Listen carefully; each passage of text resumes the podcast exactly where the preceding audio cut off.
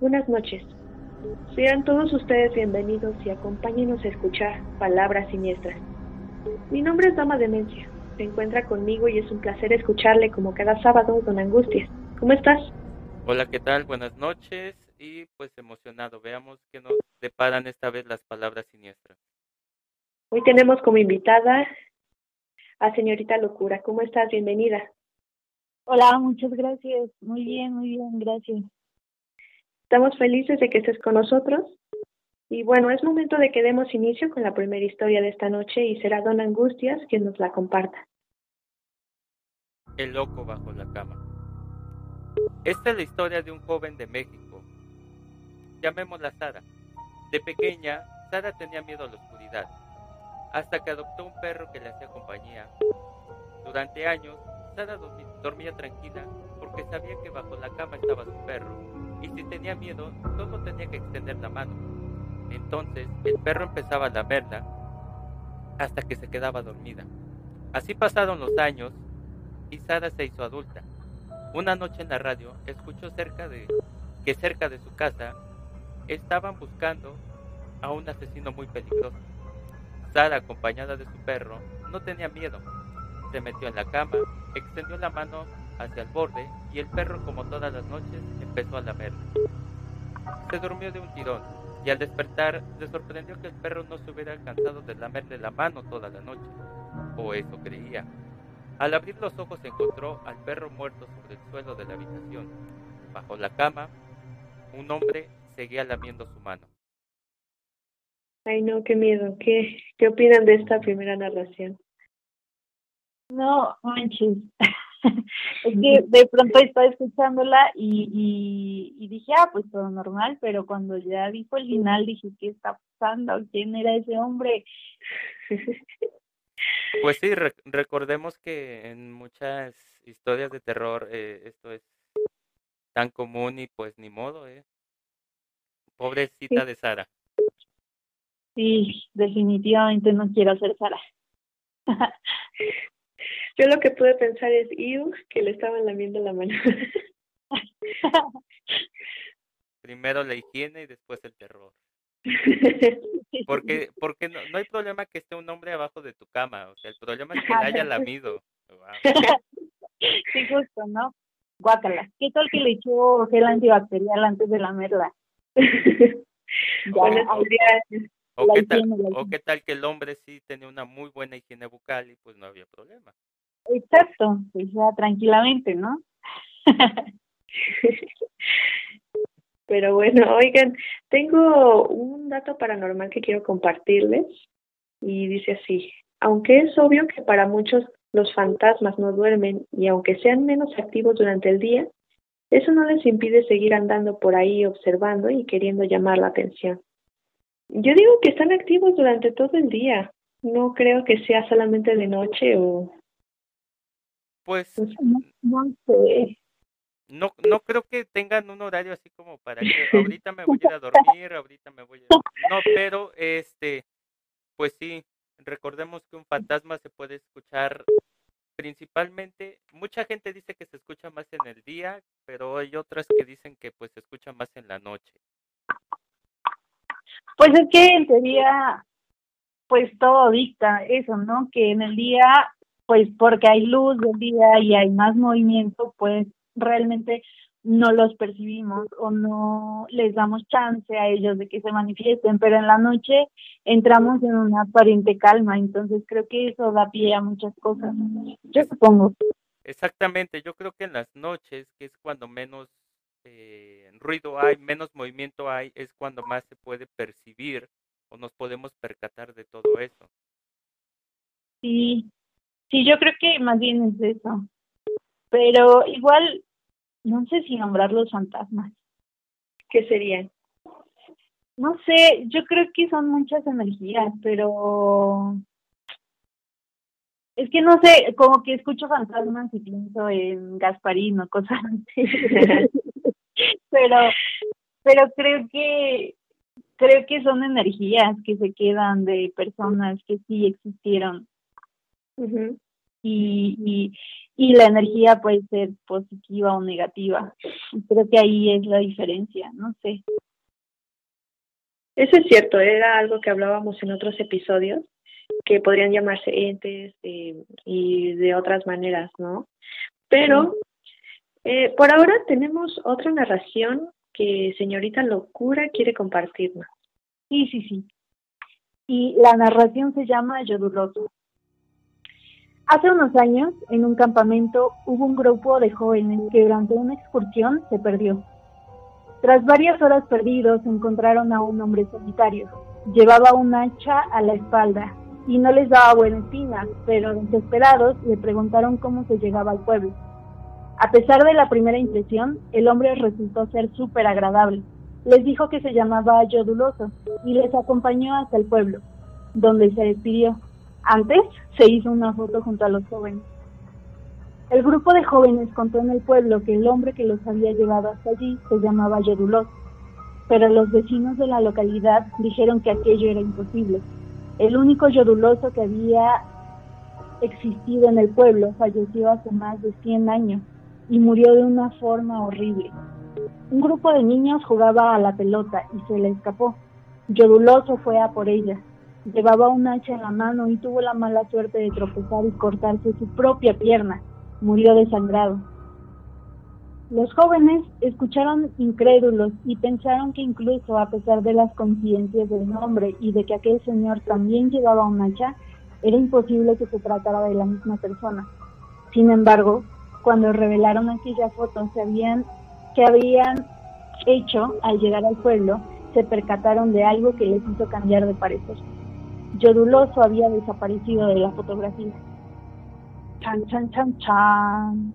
Bueno, tal vez era muy penoso y no quiso salir. Eso era imposible. Imposible porque se tomaron la foto con él. Pues eh, sí, sabemos, o, o, bueno, al menos en muchas eh, lados, en, el, en muchos lugares, se cree que los eh, entes, eh, seres no terrenales, digámoslo así, eh, son, eh, pues tienen demasiadamente poder en algunos de los casos y muchos de ellos eh, pueden no, eh, pues eh, moverse, modificarse en algunos objetos, en algunas fotografías, transformarse en pinturas y pues esta tal vez sea una prueba de, de eso. Pues sí, aunque está curioso, ¿no? Porque um, no sé, también pensando en otros casos en donde tomas una fotografía cualquiera familiar, o sea, donde se supone que no hay un ente o no viste un ente, no hablaste con un ente y de pronto revelan la foto y, y les aparece ahí algo raro, ¿no? O sea, también también eso es extraño, como es como si operaran de dos maneras diferentes. Pues sí, es, es la dualidad. Eh, recordemos que son pues seres que nunca hemos podido eh, pues como tal estudiar así a, a detalle. Son, son seres que pues lo poco que sabemos es lo poco que se interpreta. Pero pues sí, depende del ente, depende de la energía que maneje, depende de qué tanta energía negativa tenga yo creo que eh, es donde varía todo eso. Sí, puede ser. Es, es muy extraño. Pero a mí me daría muchísimo miedo, definitivamente. Sea de una o de otra manera, me daría miedo. Otra cosa que nos daría miedo es la, la hora de la anécdota de Don Angustias que tiene preparada para nosotros. Bueno, eh, esta anécdota es, creo que de las más conocidas en México, pero de las más ignoradas. Eh, existe una anécdota eh, que desde hace muchos años eh, ha corrido por muchos lugares de México, porque involucra una de las principales iglesias de, de, veneramiento en México. Eh, no quiero decir el nombre de la iglesia para no meterme en problemas, pero pues alguien que esté escuchando esto podrá decir, sí, yo sé de qué se trata. Eh, esta iglesia tiene, pues ya como lo he dicho, mucha veneración y se dice que, eh, pues el, el santo, no sé, alguna, alguna entidad, eh, digámoslo así, divina, se cansó de ver cómo la gente no, o sea, no iba principalmente a adorarlo, iban, iban principalmente a, pues, a tomar, a emborracharse. En este lugar se hacen muchísimos, eh, las eh, famosísimas, bueno, famosos juramentos de yo voy a jurar que no voy a tomar, no voy a eh, drogarme, no voy a fumar, no voy a hacer esto. Y pues eh, es un poco extraño porque dicen que las afueras de este pueblo, bueno, de la iglesia, de este recinto, en el pueblito, pues venden demasiadamente alcohol, puedes encontrar eh, muchísimas cosas. Entonces dicen que, pues por alguna extraña razón, una de las curvas más cerradas antes de llegar a este lugar eh, se conoce como la curva del diablo. ¿Por qué? Porque se dicen que si tú no llevas la suficiente fe o no vas con una buena intención, en esa curva tú te puedes matar. Así vayas en el carro más seguro del mundo, así vayas manejando a un kilómetro por hora, así vayas a pie. Dicen que, pues, cuentan la anécdota que en la curva del diablo solamente pasarán los que lleguen a tener fe y un corazón bueno, los que tengan una mala intención, pues, ni aunque quieran. Qué mal que no nos puedas decir por dónde es para ir prevenidos, ¿no? No, pero ya así conforme le está diciendo yo, ¿para qué voy a querer ir? Mejor no voy. Y es que es que justo es eso, ¿no? Eh, uno a veces no sabe lo que puede pasar y tal vez son como mitos populares, pero como que uno ya va pensando en eso y a veces uno también atrae esas cosas. Sin embargo, está bien interesante esto que mencionas de esa curva del, del diablo, porque pues también aquí se mezcla lo, lo, lo divino con lo terrenal, ¿no? O sea, si no tienes fe, o sea, o estás conmigo o estás con el otro, ¿no? Casi, casi.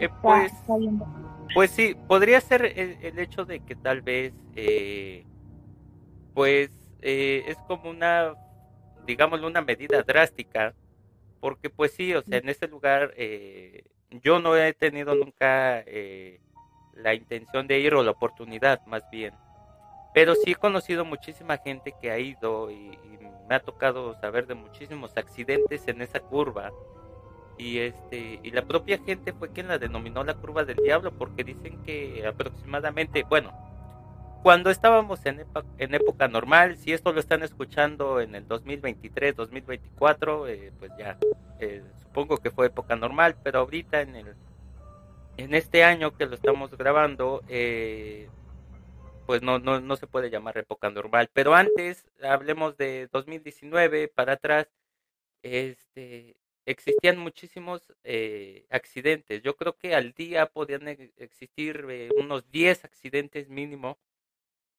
de muchísima gente que por alguna razón pues se estrellaban muchas veces eh, platicando con esta persona que me contó la anécdota me decía es que o sea ni juntando todas las películas de destino final pudo haber pasado este accidente platicando de un accidente en particular me decía es que o sea puedes juntar todas las películas de este destino final dice hacer licuarlas dice y no no pudo existiera una razón lógica para que este accidente sucediera.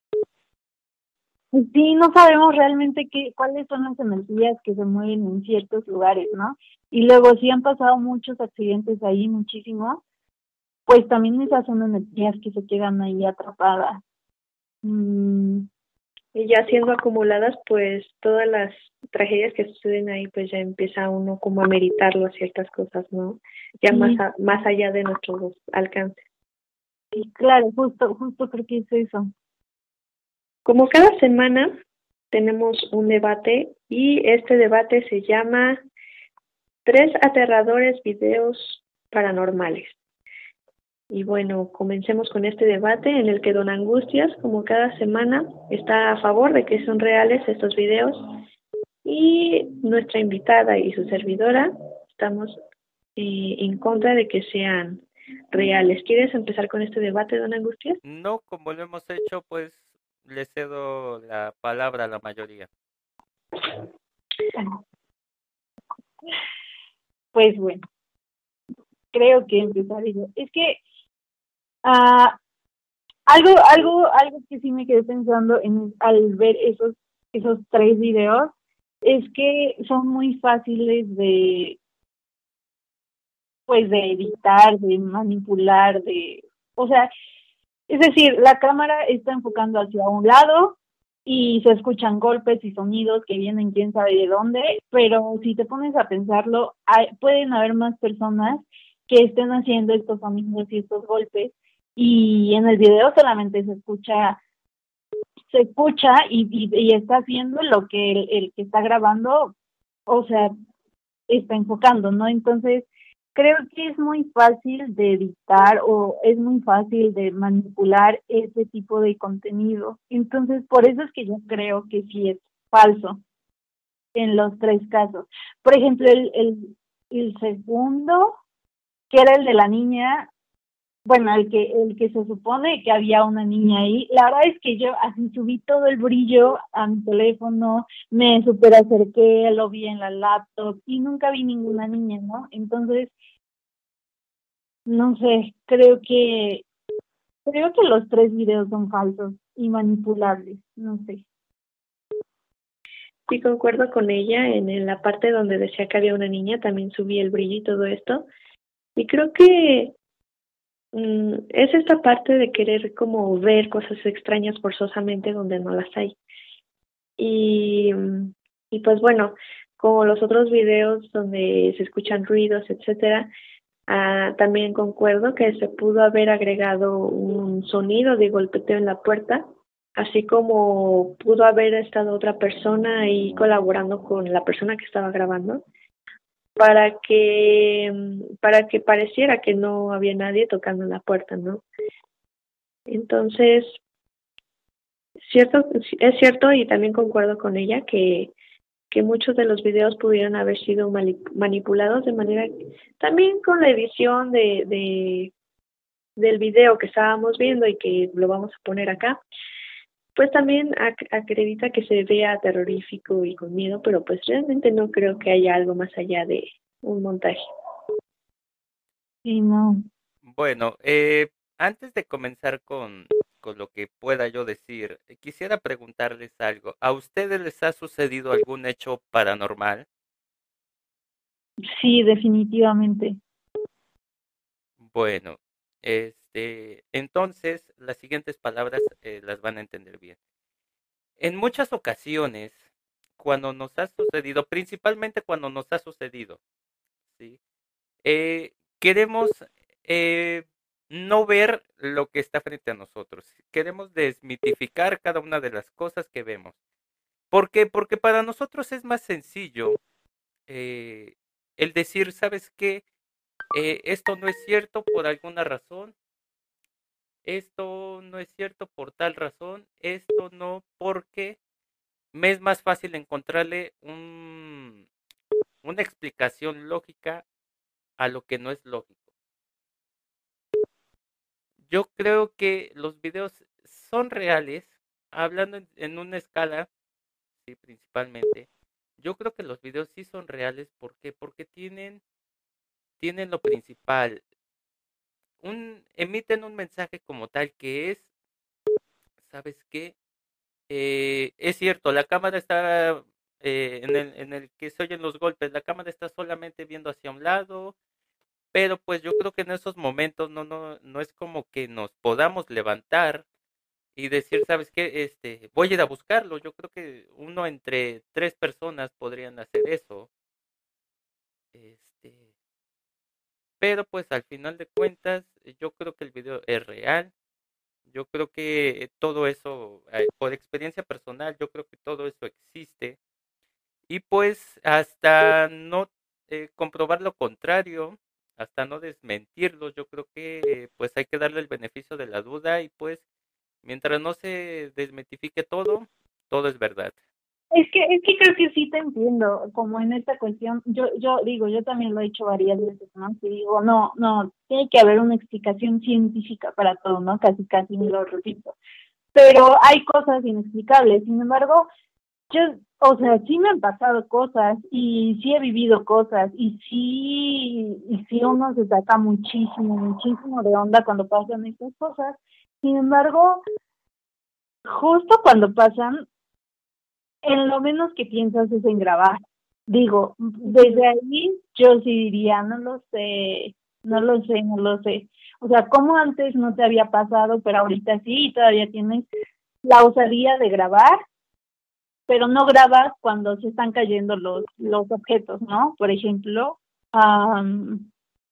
no sé, o sea, a mí me pasan cosas así y yo no pienso ni siquiera en sacar el teléfono, yo pienso en mejor buscar compañía por algún lado, ¿no? Pues sí, pero es que no todos somos iguales, o sea, yo creo que no todos pensamos de la misma manera y no todos creemos eh, o no reaccionamos como, como quisiéramos. Eh, tal vez eh, yo sí sería de las personas en las que, sí, bueno, sí he sido de las personas que me han ocurrido cosas paranormales y sí las he grabado en muchas ocasiones. ¿Por qué? Porque muchas veces dices, bueno, en mi caso personal, digo, bueno, está sucediendo esta cosa. Hace algunos capítulos, creo que la temporada pasada yo hablaba de que en su humilde casa, que no es humilde ni es su casa, eh, al pasar por una puerta que tiene una pequeña cortina, la cortina se mueve. Hubo gente que me comentó, no, es que es el aire, que no sé qué, la puerta está completamente cerrada. No, es que uno cuando pasa, uno puede, uno, este, transmite uno como una corriente, que yo no, o sea, básicamente la cortina se mueve aunque no pases. Así pases tú Ah, o sea, el pasillo tiene una distancia de aproximadamente 3 metros. Así pases pegadito del otro lado de la pared, la cortina se mueve. Así pase tu mano. Y yo sí, yo sí me tomé varias veces la, el atrevimiento, digámoslo así, eh, de grabar. Porque muchas veces dices, eh, bueno, ya me sucedió varias veces esto, quiero ver más o menos qué onda. O sea, y, no lo hice como para subirlo a YouTube, a TikTok, a, alguna red social. No, simplemente es como que, pues bueno, a ver si a lo mejor por medio de mi dispositivo, eh, porque no, no siempre pensé en grabar con el celular, a veces con la cámara, con la GoPro, eh, decía yo, a ver si con mi dispositivo puedo captar algo que yo no estoy percibiendo a primera vista. A ver si grabando algo y pudiéndolo ver tres, cuatro, cinco, diez veces, puedo grabar, ah, eh, puedo darme cuenta de algo que yo no estoy viendo a la primera. ¿Por qué? Porque a la primera no, no estás, tu sentido no está tan alerta, porque lo primero que sientes es miedo y el miedo te paraliza y pues viene todo un efecto dominó.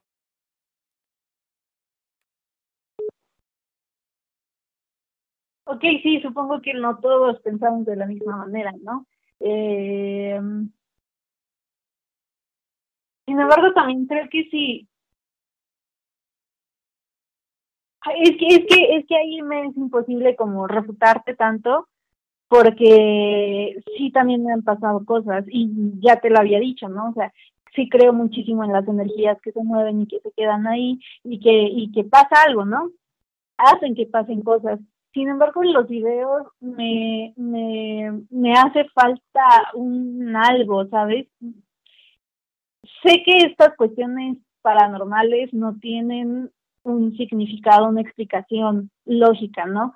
Sin embargo, en esos videos,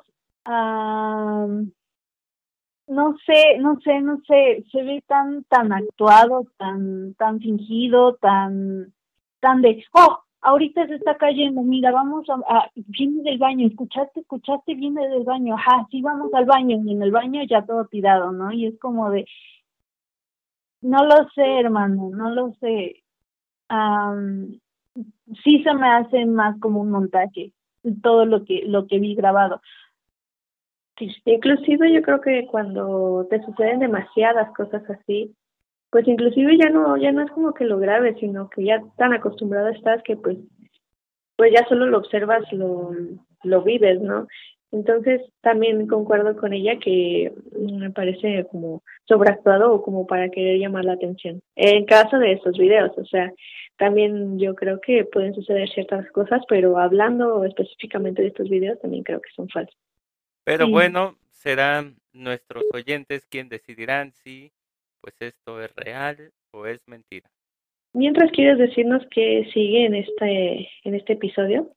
Pues bueno, ya ya casi para cerrar nuestro episodio, tenemos una última narración y será nuestra anfitriona Dama Demencia quien nos la contará. Así es. Esta historia se llama Golpes en el coche. Una familia compuesta por dos pequeños y sus padres viajaban por carretera cuando el coche se les averió. Los padres salieron a buscar ayuda y para que los niños no se aburrieran les dejaron con la radio encendida. Cayó la noche y los padres seguían sin volver cuando escucharon una inquietante noticia en la radio. Un asesino muy peligroso se había escapado de un centro penitenciario cercano y pedían que se extremaran las precauciones. Las horas pasaban y los padres de los niños no regresaban. De pronto empezaron a escuchar golpes sobre sus cabezas. Poc, poc, poc. Los golpes, que parecían provenir de algo que golpeaba la parte de arriba del coche, eran cada vez más rápidos y más fuertes. Poc, poc, poc.